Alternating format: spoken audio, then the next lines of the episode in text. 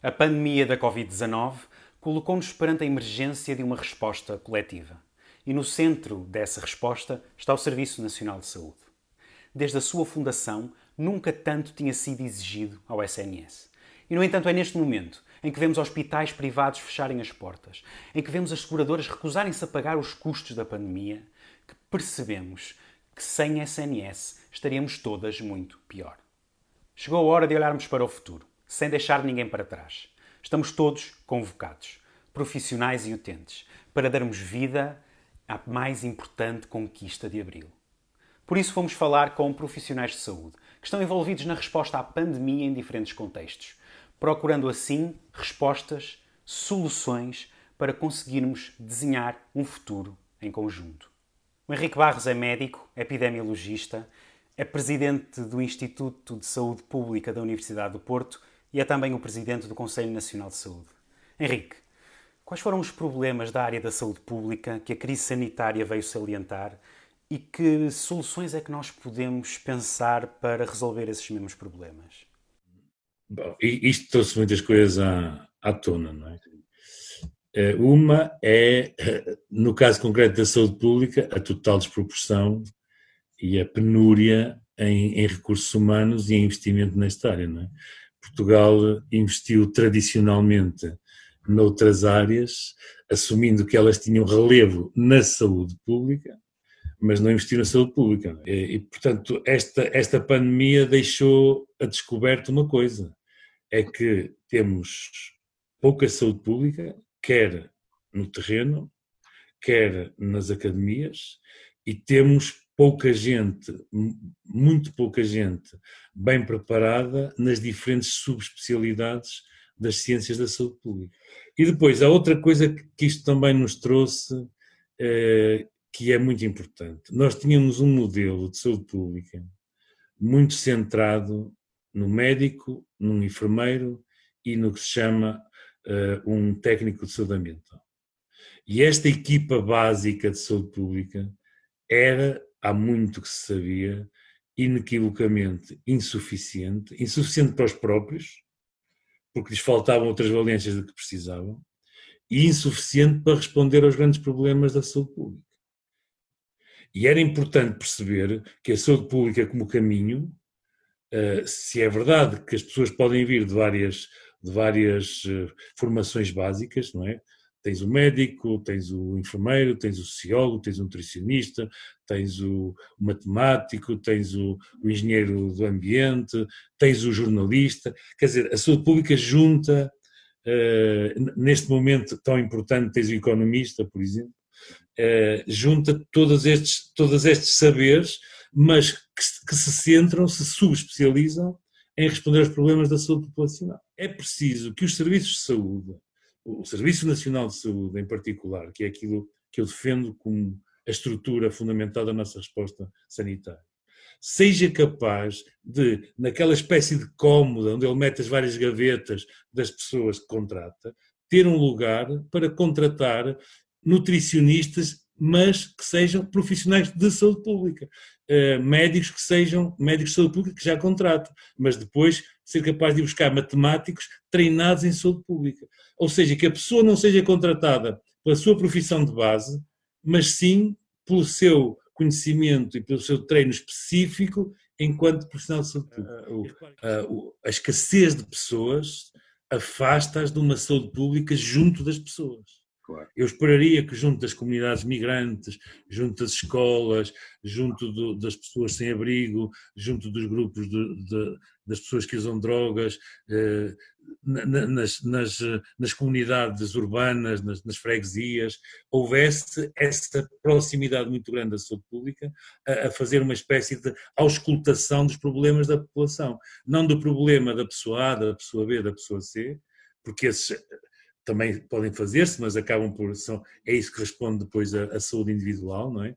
Mas dessas pessoas todas enquanto conjunto de pessoas. O que é que se está a passar com os transportes? Como é que os transportes estão ou não a, a servir, eh, de um ponto de vista da saúde, esta comunidade? O que é que se está a passar com a poluição? Qual é a relação entre as empresas que existem nesta área, eh, o tipo de fábricas, os horários, as cadências, a distância que as pessoas têm que fazer e a sua saúde? Estamos atentos, temos uma vigilância epidemiológica real, porque repara, a gente fala sempre da vigilância epidemiológica, muito pensada como a vigilância das doenças infecciosas. Mas há a vigilância epidemiológica do ambiente, há a vigilância epidemiológica da saúde mental, há a vigilância epidemiológica dos problemas crónicos. E porquê é que nós não a temos ou não a temos muito melhor? Porque não temos eh, uma organização que precisa de pessoas. Embora também pode ser muito automatizada, é evidente, mas também é preciso de pessoas para pensarem isso. Se elas, se elas não estiverem, se elas não existirem, também não pensam essas soluções. É mais ou menos comum, não é, a, a, a percentagem do orçamento dos vários países europeus é? para, para a prevenção é uma percentagem mínima e em geral até indireta, assumindo que porque se faz isto isto vai ter impacto na prevenção, mas o dinheiro para programas de prevenção, dizer assim, quanto dinheiro é que Portugal investe para evitar que haja doenças de transmissão sexual na, na, na adolescência? Quanto, quanto é que Portugal investe para que as pessoas não comecem a fumar? Quanto é que Portugal investe para que eh, a obesidade seja. Não é? Isso é que era perceber o dinheiro que nós estávamos a pôr diretamente na, na prevenção. E para isso tem que haver planos e programas claros Ehm, eh, definidos e com uma componente que nós nos esquecemos habitualmente, que se chama a componente da avaliação. É? Nós estamos a perder muita gente de grande qualidade que não encontra, por exemplo, depois dos seus doutoramentos, que não encontra espaço de trabalho no país e está a emigrar uh, para a Inglaterra, para a França, para a Espanha, para os Estados Unidos, onde encontra então essa, essa oportunidade de trabalho que aqui não encontra, porque como, como, como a nossa dimensão é muito académica e como o espaço de contratação na, na, academia está muito, muito uh, apertado, está muito, muito, há um constrangimento muito grande, as pessoas não, para progredirem têm que sair e essa é desgraçadamente uma realidade com a que nos estamos a, a defrontar. Uh, esta exigência de pedir à ciência soluções na, na emergência, não é? Quando uh, o tempo da ciência não é esse, quando muito esse será o tempo da tecnologia, quer dizer, o pessoal que anda a fazer ventiladores tem o um know-how para, se parar de fazer outras coisas, faz ventilador, mas eles não estão a inventar ventiladores, não é?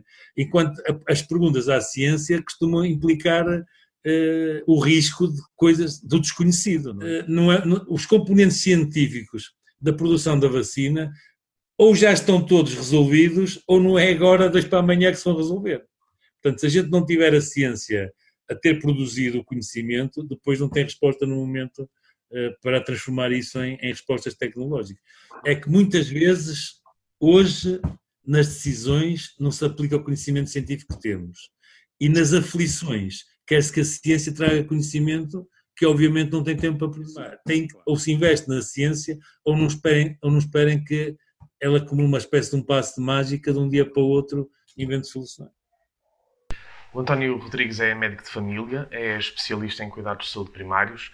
Agradecemos a sua disponibilidade para participar na conferência e perguntamos eh, de que forma é que os cuidados de saúde primários se adaptaram a esta epidemia e de que forma é que podemos uh, olhar para os cuidados de saúde primários, aprender com que foram capazes de fazer na resposta à Covid, tirar disso lições eh, para investimentos e organizações dos cuidados de saúde primários no futuro, de forma a garantir maior acessibilidade e também maior proximidade aos utentes. A primeira grande ideia que esta crise nos veio trazer é que, apesar eh, da, eh, dos cortes, apesar de todo um processo de lenta, eh, mas continuada degradação no Serviço Nacional de Saúde, ele mostrou-se como a única estrutura, em termos de saúde, capaz de responder a uma questão com esta magnitude. Claro que há sempre aspectos pontuais que poderiam ter sido, poderiam ter sido melhorados, mas joga-se no imprevisto, joga-se no todos os dias soluções novas e, portanto, eu penso que no global o desempenho do Serviço Nacional de Saúde esteve à altura do enorme desafio e sem precedentes eh, que eh, vamos, vamos eh, enfrentando. A segunda questão é de que os próprios cuidados primários também eles conseguiram fazer uma boa parte daquilo que era suposto fazerem.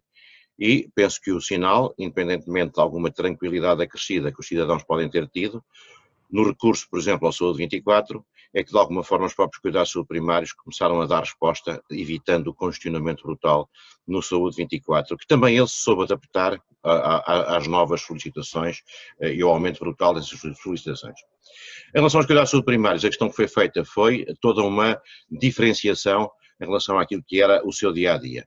E esta passou por quê? Pela criação de circuitos afetos, os célebres eh, ADC, áreas, de, áreas dedicadas ao Covid, a um lado em que os doentes com qualquer tipo de suspeita de hipertermia, doença pulmonar, eh, queixas, queixas de resto do foro pulmonar, tinham um circuito absolutamente autónomo, sendo que o resto das atividades foi diminuída em termos presenciais, mas houve um reforço do uh, atendimento por, vias, digamos, nomeadamente o telefone. Isto vem-nos trazer uma outra, um ensinamento para o futuro. O ensinamento para o futuro é de que não vamos deixar de ter um serviço de saúde dual, como alguém já o classificou, nos próximos tempos. Enquanto não houver vacina e, e, e imunidade de grupo, vamos ter que continuar a manter cuidados no que respeita ao circuito dos doentes com suspeita deste problema, para evitar a contagiosidade de terceiros, a um lado, por outro lado, vamos ter que reforçar, agora sim, reforçar claramente aquilo que é a tradição, digamos, do acompanhamento que fazíamos uh, dos doentes uh, até chegar à pandemia neste processo de, eh, de, de reconversão, no fundo, do, do, das próprias unidades, penso que é uma aprendizagem que temos que fazer fundamental. E essa é de que grande parte do que significava algum congestionamento dos serviços nos cuidados primários, uma parte substancial dela pode, podemos ter aprendido que há alternativas a esse congestionamento. Quais são elas? A utilização do telefone quer no contacto do doente para o médico, quer no contacto do, do médico para o próprio doente. A utilização de este meio da videoconferência eh, é outra forma alternativa que não substituindo de forma nenhuma a consulta onde tem que haver exame físico, onde tem que haver uma conversa eventualmente mais longa eh, em função da necessidade de saúde apresentada, em todo caso constitui, parece-me, uma forma muito escorreita, digamos uma forma muito cómoda e simultaneamente eficaz de o doente não ter que se deslocar e do próprio profissional de saúde ficar com mais tempo para o atendimento das pessoas que têm a necessidade efetiva de observação.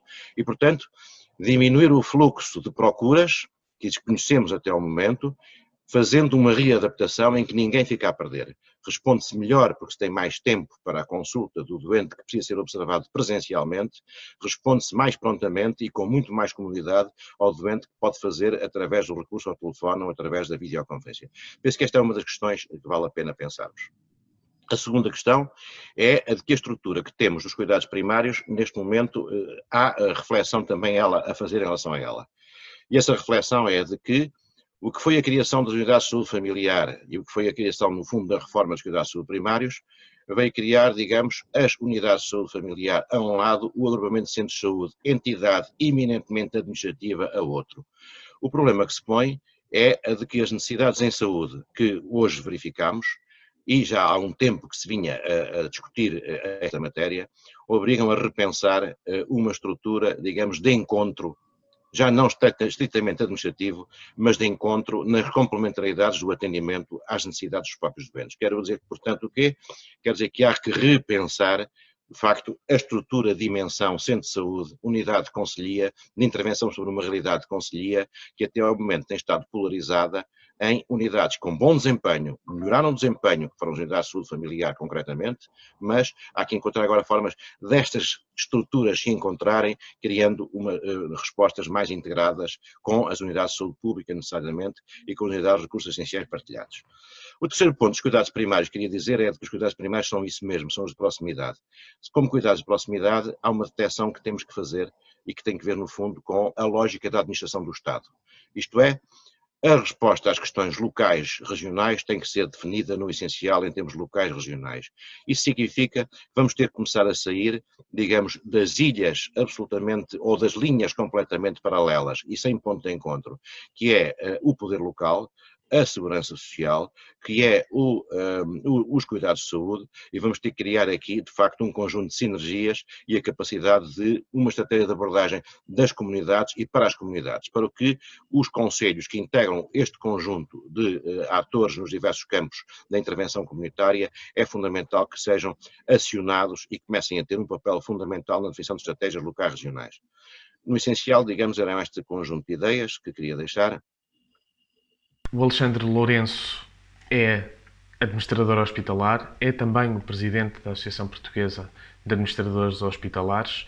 Convidamos-lo também para esta conferência para que nos possa dar a sua opinião sobre de que forma é que os cuidados hospitalares eh, devem eh, ser reorientados agora no futuro, de que forma é que podemos investir nos cuidados hospitalares ponto de vista do orçamento, do ponto de vista da organização, para garantir não só que eles são capazes de continuar a responder à Covid, mas que são capazes de retomar toda a atividade programada, de eh, retomar aquilo que foi suspenso durante a, fase mais dura da epidemia e também de aumentar a sua capacidade de resposta e diversificar também eh, os cuidados que são prestados à população.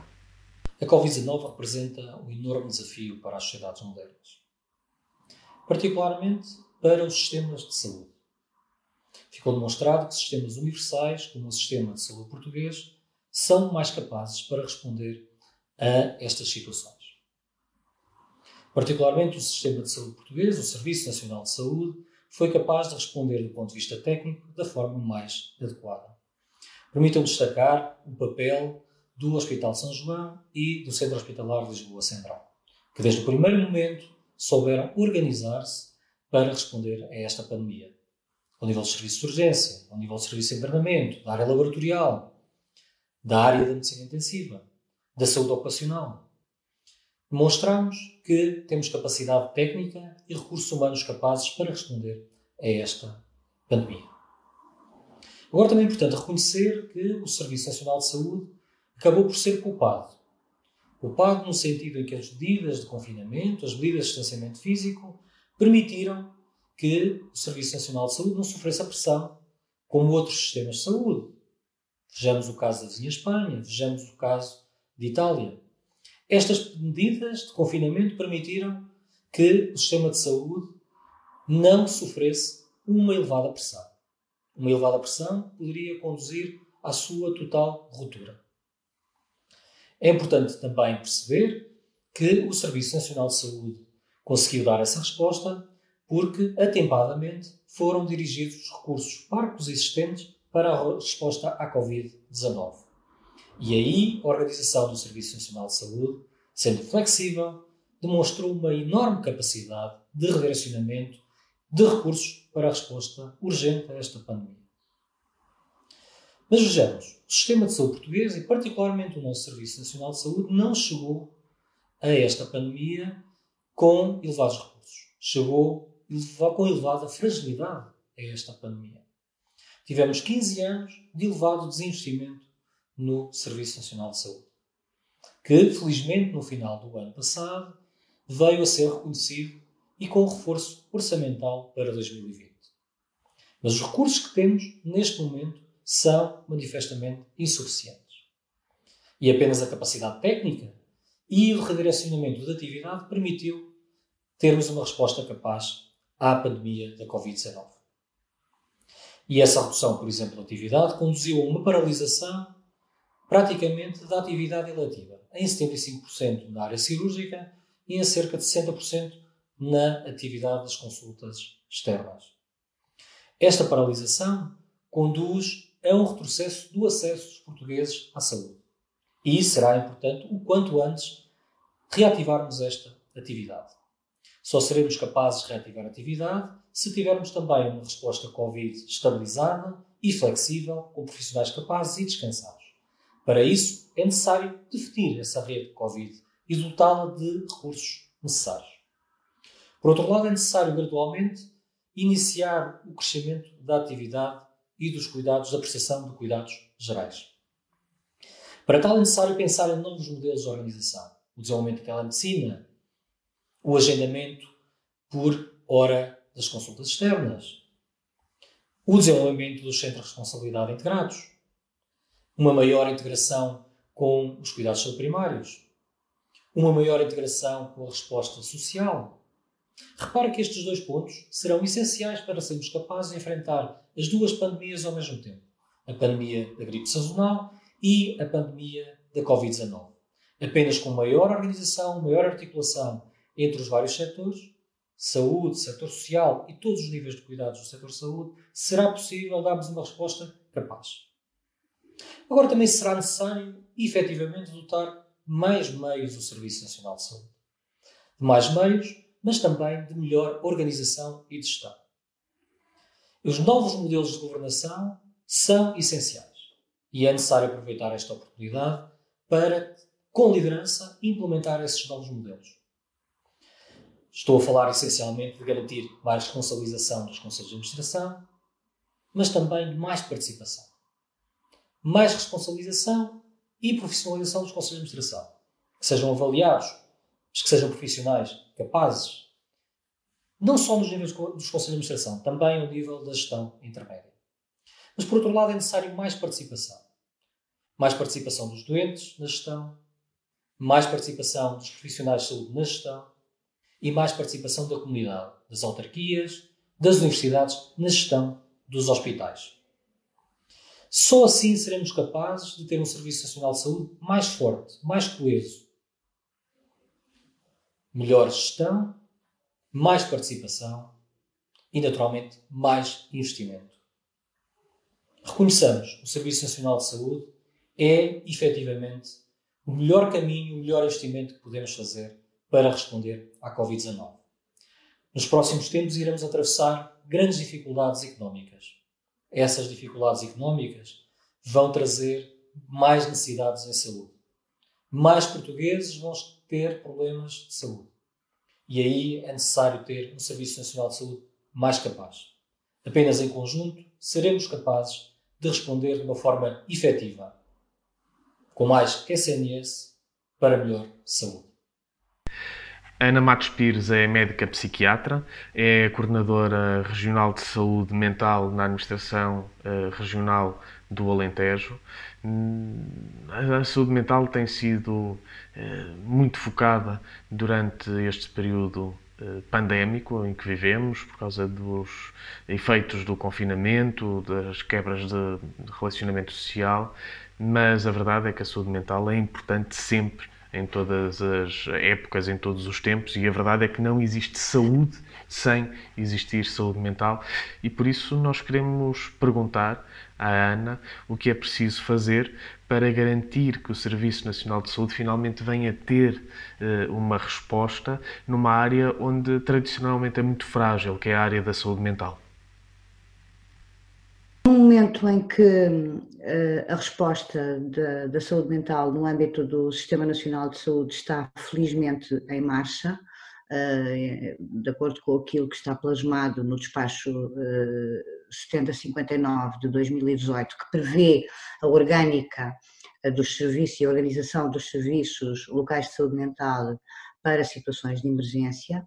Uh, neste momento, com o acrescento da resposta aos doentes Covid e, sua família, e suas famílias e a resposta uh, ao, ao, apoio uh, aos profissionais de saúde, a todos os profissionais de saúde das, da instituição a que pertence cada um dos serviços locais de saúde mental, aquilo que me parece importante é começar a pensar-se uh, no, que, no que vem aí, no que eu imagino que será um, um amanhã de, nos próximos, ou a partir dos próximos três ou quatro meses. Uh, os recursos humanos uh, na saúde mental são escassos, na maioria, na maior parte do território do país, e quando falo em recursos humanos, não falo só uh, em psiquiatras, falo em psicólogos, falo em enfermeiros especialistas de saúde mental, falo em uh, técnicos superiores de serviço social, falo em terapeutas ocupacionais que são extraordinariamente importantes um, nesta área. E uh, nós vamos ter, porque temos essa obrigação, de responder ao que se prevê venha a ser um acréscimo eh, de, de, de, necessidades eh, no que há a saúde mental diz respeito. Eh, a saúde mental não é só a ausência de doença mental, a saúde mental engloba uma míriade de, de, de, de coisas que, que, vão desde as mais biológicas e clínicas às mais sociais, e portanto aquilo que me parece que, que é uh, importante uh, é investir por um lado, na prevenção, mas também no tratamento uh, de eventuais perturbações mentais que aí venham e que vêm seguramente, porque esta situação uh, tem como consequência um, um agravamento uh, da, da, saúde mental, portanto, um, um aumento da doença, e, e eu, eu parece-me que os, que os serviços, que, que o SNS tem naturalmente que dar essa resposta, nomeadamente com o aumento das equipas comunitárias, nomeadamente com a implementação de estratégias de intervenção, sobretudo eh, nos casos de ansiedade e depressão, nos cuidados de saúde primários eh, e, por exemplo, na, na, na, na com participação eh, dos antipsicóticos. Eu estou, não por acaso, a falar em medidas que estão plasmadas no Orçamento Geral de Estado de 2020 que uh, julgo que não podem ser esquecidas e que neste momento, mais do que nunca, têm que, avançar. A Célia Rodrigues é técnica superior de diagnóstico e terapêutica e é também dirigente do sindicato destes trabalhadores. Nós uh, gostávamos de ouvir a Célia, por isso é que convidamos para esta conferência, uh, sobre os meios complementares de diagnóstico e terapêutica. Nós sabemos que muitos destes meios estão convencionados a privados, que o Serviço Nacional de Saúde poderia até ter maior capacidade de resposta, tem até disponibilidade para isso, capacidade instalada para isso e disponibilidade para aumentar a capacidade instalada. E gostaríamos de perceber, junto da Célia, que trabalha na área, que é profissional de saúde, eh, exatamente dos profissionais que mais trabalham com meios complementares de diagnóstico e terapêutica, se faz sentido esta ideia de reforçar o Serviço Nacional de Saúde na área dos MCDT e eh, de que forma é que isso melhoraria não só a resposta do SNS, mas melhoraria também a vida dos utentes. Ora bem, eu acho que faz todo o sentido hum, a internalização dos MCDTs no SNS, hum, não só por causa da redução dos custos, eh, mas também para aproveitar a capacidade instalada que nós já temos eh, no SNS, tanto nos hospitais como nos centros de saúde, e que não está a ser utilizada a 100%. Portanto, nós temos equipamento, temos um parque tecnológico relativamente recente e bem apetrechado, e que não está a trabalhar no seu máximo, no máximo da sua capacidade. portanto, faz todo o sentido que eh, haja um maior investimento tanto nos recursos humanos do SNS, porque as máquinas não trabalham sem os técnicos, é? nomeadamente os técnicos de análises clínicas e os técnicos de radiologia, Portanto, sim, acho que faz todo o sentido. Além disso, um, o custo dos, dos MCDTs uh, eh, no SNS, mesmo com todo o investimento em uh, equipamento e recursos humanos, é sempre menor do que aquele que é contratualizado com os privados. Um, portanto, só por aí já valeria a pena mas também por causa de, eh, da maior acessibilidade dos utentes aos, eh, aos referidos MCDTs, eh, com, uma, com menor tempo de espera pelos resultados, com menos deslocações, um, e também com um custo muito menor para os utentes e para o SNS. Outra coisa que, que me parece também uh, uh, que seja que seja que me... esta vais ter que cortar. Eu depois uh, corto, eu depois corto, não te preocupes. Desculpa. Eu, um, sim, não faz mal. Eu pego na, até ao final da última, da tua sim. última frase, depois corto. E agora depois, e já falamos outra vez. Eu queria falar do exercício inqualificado, mas não sei se vale a pena. Como achares, bem. Um... Sim, Penso também que era bom frisar que uh, no SNS uh, há uma maior proteção contra o exercício inqualificado, porque sabemos que todos os profissionais do SNS têm formação adequada para uh, exercerem a sua profissão. Outra coisa que eu gostava de frisar é que um, se houver um maior investimento nos MCDTs nos centros de saúde, isso será uma mais-valia para todos, tanto para os utentes como para o SNS.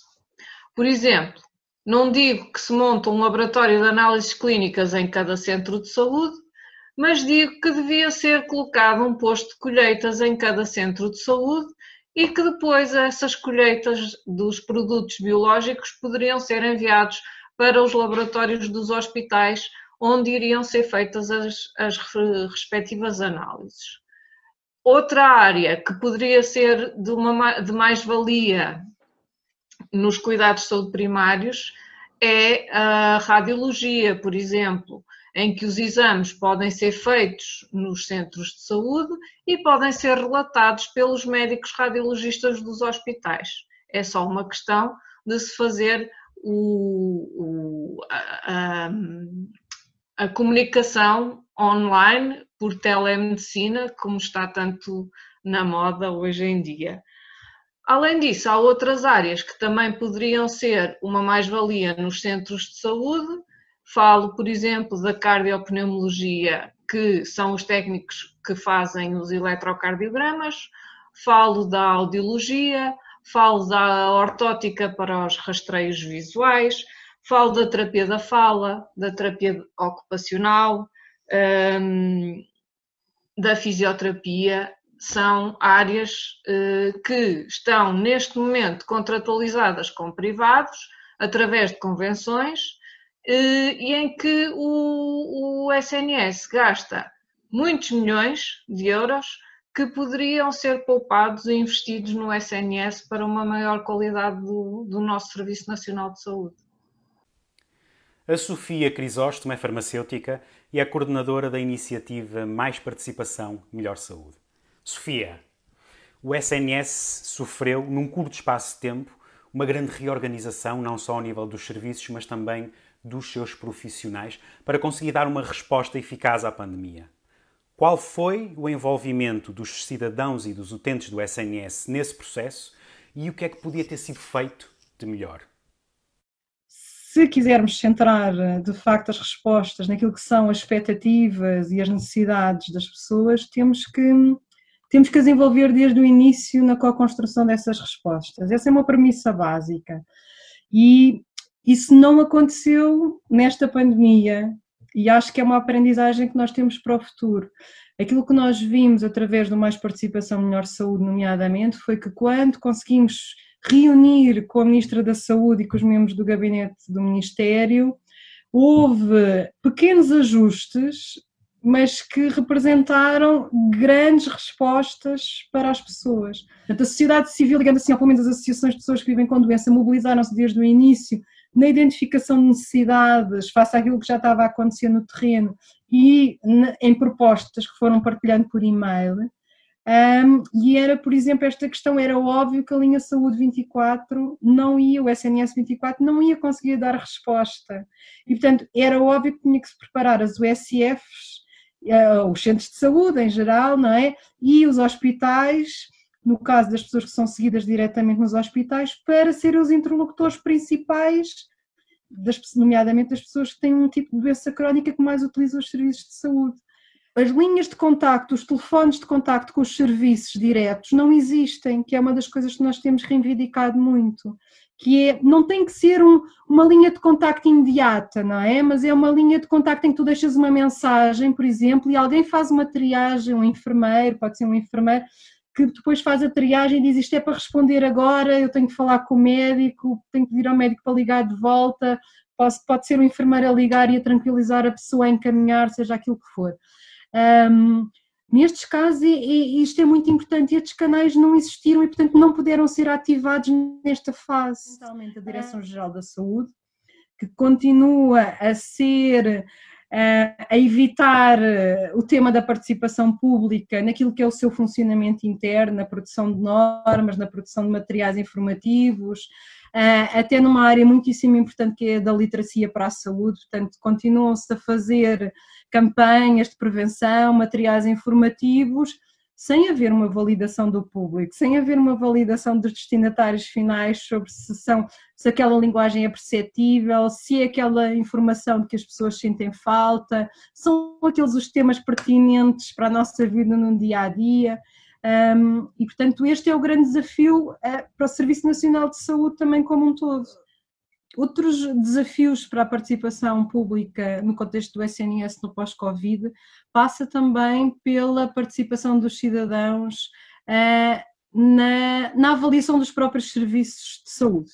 Uh, e dos cuidados de saúde que lhes são prestados. Os cidadãos e as associações que os representam num contexto de saúde têm também um papel muito importante, muitas vezes em recentrar a discussão naquilo que é importante. Uh, e, portanto, quando nós uh, queremos, de facto, centrar a resposta do Serviço Nacional de Saúde naquilo que são as necessidades e expectativas dos cidadãos, ainda que seja necessário para responder aos cidadãos termos profissionais de saúde satisfeitos, que trabalhem num ambiente de favorável, digamos assim. Eu acho que incluir os cidadãos nestas discussões mais macro a nível político e institucional pode também contribuir de alguma forma para que algumas discussões que se prendem mais naquilo que são os poderes das várias classes profissionais e os equilíbrios que existem entre as várias classes profissionais possam ser dirimidos em prol de ressentar a discussão naquilo que é verdadeiramente importante. Uh, que é a pessoa e que é o cuidado que é prestado à pessoa. Outras das coisas importantes é tornar os fóruns de discussão públicos. Nós, no Mais Participação, Melhor Saúde, uma das coisas que tentamos fazer, apesar de termos pouco tempo uh, e de estarmos a funcionar numa base de voluntariado, é quando tomamos posições em fóruns fechados, tentarmos fazer um documento resumo que publicamos no, no, nosso site ou no Facebook, aberto a todas as pessoas que queiram saber o que é que nós dissemos em determinado órgão e quais é são as posições que nós assumimos quando vamos falar com o Ministério da Saúde ou com a Infarmed ou aqui e ali. Um, porque nós temos advogado que estes fóruns onde se tomam decisões, a maior parte deles podiam ser fóruns abertos, porque de facto isso traz muita transparência e muitas vezes faz com que as discussões mais acessórias, não é? as tomadas de posição que alguns não poderiam ter em público, uh, fiquem de fora da discussão. A Diana Pereira é enfermeira numa unidade de cuidados intensivos em Lisboa e é também membro do Sindicato dos Enfermeiros Portugueses. Diana, depois das palmas à janela, da atenção mediática, da solidariedade da sociedade civil, quais são as prioridades dos profissionais de saúde para as suas carreiras no Serviço Nacional de Saúde? Uh, bom, penso que todos os profissionais de saúde estão gratos pela solidariedade que a sociedade em geral tem demonstrado perante a resposta que tem sido dada neste tempo de pandemia. Ainda assim, para além deste reconhecimento, o que esta pandemia vem mostrar é que, se já era urgente antes ter um Serviço Nacional de Saúde robusto na resposta às necessidades da população, pois agora veio pôr a nu que essa capacidade de resposta é fundamental e que deve ser conseguida através do reforço das condições de trabalho. Para além dos equipamentos que têm sido muitas vezes falados e são indispensáveis, é indispensável também o reforço das equipas de saúde, da contratação de mais profissionais e que estes profissionais devam ter uma remuneração condigna com o papel que estão a desempenhar. Um, já percebemos que os serviços de saúde privados cobram tudo, até equipamentos de proteção individual em tempo de pandemia, que lucram com a testagem de pessoas e que, portanto, não é com eles que podemos contar para o futuro. Uh, e o futuro passará certamente por outros acontecimentos semelhantes a estes, porque as epidemias e as pandemias são um risco epidemiológico constante, uh, não só, mas também relacionado com o processo de globalização que vivemos hoje, e, portanto, torna-se assim indispensável reforçar a resposta pública em saúde Uh, de que forma? Valorizando o trabalho de quem o faz e que seja através da progressão de carreiras, que seja pela exclusividade dos profissionais e pelo avanço de direitos no trabalho por turnos. Para além disso, conhecemos os números dos profissionais de saúde que Uh, cá e noutros países já foram vítimas da Covid-19, das consequências para os próprios e para o funcionamento dos serviços de saúde e, uh, tendo isso em conta, seria justo que os profissionais de saúde, à semelhança de outros trabalhadores dos serviços públicos, pudessem oferir de um subsídio de risco pela exposição que têm ao contágio. Até porque o risco de exposição dos profissionais já existia uh, na sequência de outras condições de doença e vai continuar a existir. Uh, penso que neste contexto de pandemia e de crise sanitária, o prioritário é reforçar o Serviço Nacional de Saúde, até porque começamos a ouvir ameaças de austeridade um, e sabemos que no tempo da Troika reverteram-se contratações, investimento em serviços, em profissionais e que provocou um enorme retrocesso da força de resposta pública em saúde. Uh, e sabemos hoje que, um, que dar segurança às pessoas não é andar a investir à pressa, é ser um investimento atempado, garantindo a robustez dos serviços e, volto a repetir, uh, aumentando e melhorando a remuneração e as condições dos profissionais de saúde, no avanço da exclusividade, da contratação, da progressão nas carreiras e no reconhecimento da sua exposição ao risco. Para finalizar, consistente seria dar continuidade àquilo que já tinha vindo a ser feito nos últimos tempos. Se dúvidas houvesse, elas ficaram absolutamente dissipadas com esta epidemia. O Serviço Nacional de Saúde é central e agora não há dúvida nenhuma sobre isso. O Serviço Nacional de Saúde mostrou ser eh, o garante do direito à saúde, do acesso à saúde, gastou, eh, mostrou ser aquilo que é necessário ao país para garantir eh, segurança à população, mostrou ser, numa frase absolutamente central, na organização da nossa sociedade. E por isso a resposta a esta epidemia, as lições a tirar da epidemia, as respostas que seguem à epidemia, não podem ser, obviamente, respostas por via da austeridade, como alguns já se preparam para uh, vir propor. Uh, aliás, se nós tivéssemos no passado, ainda por cima num passado muito recente, levado a cabo todo o programa austeritário da direita em Portugal, nós teríamos já entregue todo o Serviço Nacional de Saúde aos grupos privados, os mesmos grupos privados que fecharam portas e que negaram a assistência à população ou que então tentaram fazer da epidemia um novo e lucrativo negócio. Por isso, a austeridade não serve à população. A austeridade não serve para responder a situações de emergência eh, de saúde pública. A austeridade não serve em nenhum momento, nem servirá para sair de qualquer crise que venha eh, no pós-epidemia de Covid-19. Aquilo que é preciso fazer é exatamente a resposta contrária, ou seja, é investir no Serviço Nacional de Saúde, é investir nos seus profissionais, é deixar de tratar a saúde como uma despesa é deixar de tratar os profissionais de saúde como uma gordura de Estado, é, de, é deixar de dizer que os profissionais devem emigrar a qualquer momento. Aquilo que é preciso fazer é investir no Serviço Nacional de Saúde e é eh, valorizar os profissionais, não só aplaudindo-os muito justamente, não só elogiando-os muito justamente, mas dando-lhe carreiras que sejam dignas e salários que sejam condizentes com aquilo que é a sua importância social. O Bloco de Esquerda esteve muito empenhado, tem estado muito empenhado, como toda a gente sabe, na criação de uma nova lei de bases. Foi por força do Bloco de Esquerda que o legado eh, de João Semedo de António Arnaud foi eh, por diante. Na legislatura passada foi possível uma nova lei de base, ela entrou em vigor há relativamente pouco tempo, mas agora é preciso concretizar essa lei de base. Já há muitas matérias em que ela é preciso concretizar, agora em legislação posterior, e esse é um dos objetivos do Bloco de Esquerda, e essa deve ser uma resposta necessária também para o pós-epidemia, para garantir que o Serviço Nacional de Saúde é reforçado e que os direitos da nossa população, nomeadamente o direito à saúde, sai também reforçado. Nós precisamos de mais investimento e precisamos, como uh, temos visto nesta epidemia, de uh, maior uh, investimento também na saúde pública. A saúde pública tem um dispositivo em Portugal que é um dispositivo bastante eficiente, mas que é eh, relativamente reduzido.